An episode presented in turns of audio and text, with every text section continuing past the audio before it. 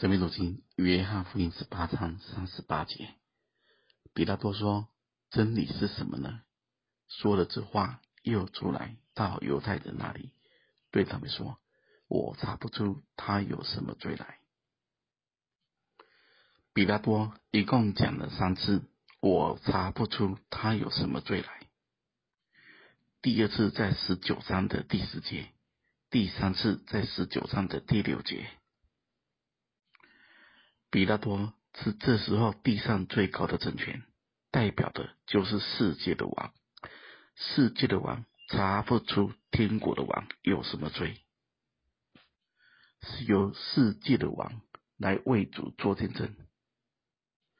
主就是羔羊，要除掉世人罪孽的，所以必须经过查验，是完好的、无瑕疵的。一个无罪的生命才能够代替有罪的生命。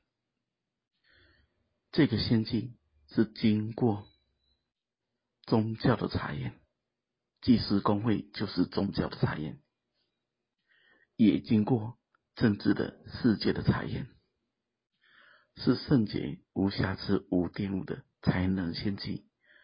不知道大家对献祭这个观念有多少？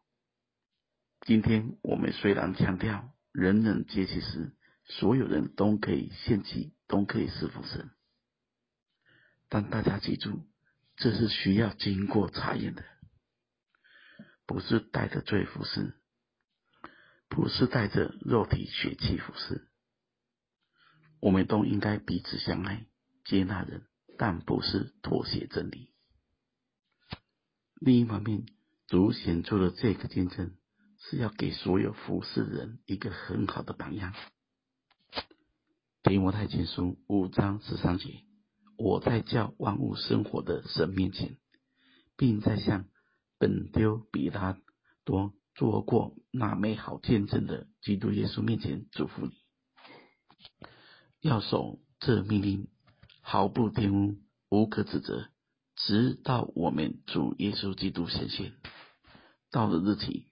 那可称颂、独有权能的万王之王、万主之主，就是那独一不死、住在人不能靠近的光里，是人未曾看见，也是不能看见的，要将它显明出来。但愿尊贵和永远的全能都归给他。阿门。这是保罗写给提摩太的提醒，而在这之前，他更告诉提摩太要。为真道打那美好的仗。提摩太就是工人属性，所有服侍神的人，都要想看看，我们为真道打美好的仗吗？在这里主显出的就是这三个见证：犹太人的王、国度和真理。这也是所有侍奉者应该有的见证。不是见证有的没的，而是见证主是我的王，主是我的国度，主是我的真理。比拉多不属主，他问完了什么是真理，他却没有渴慕真理的心。他虽然知道主是无罪的，却不知道更深的寻求主为什么是无罪的。他虽然问出了真理是什么，却没有一颗寻求真理的心。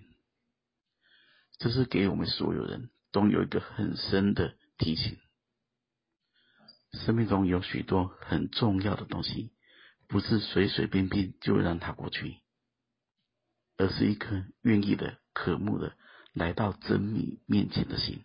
愿神赐福大家。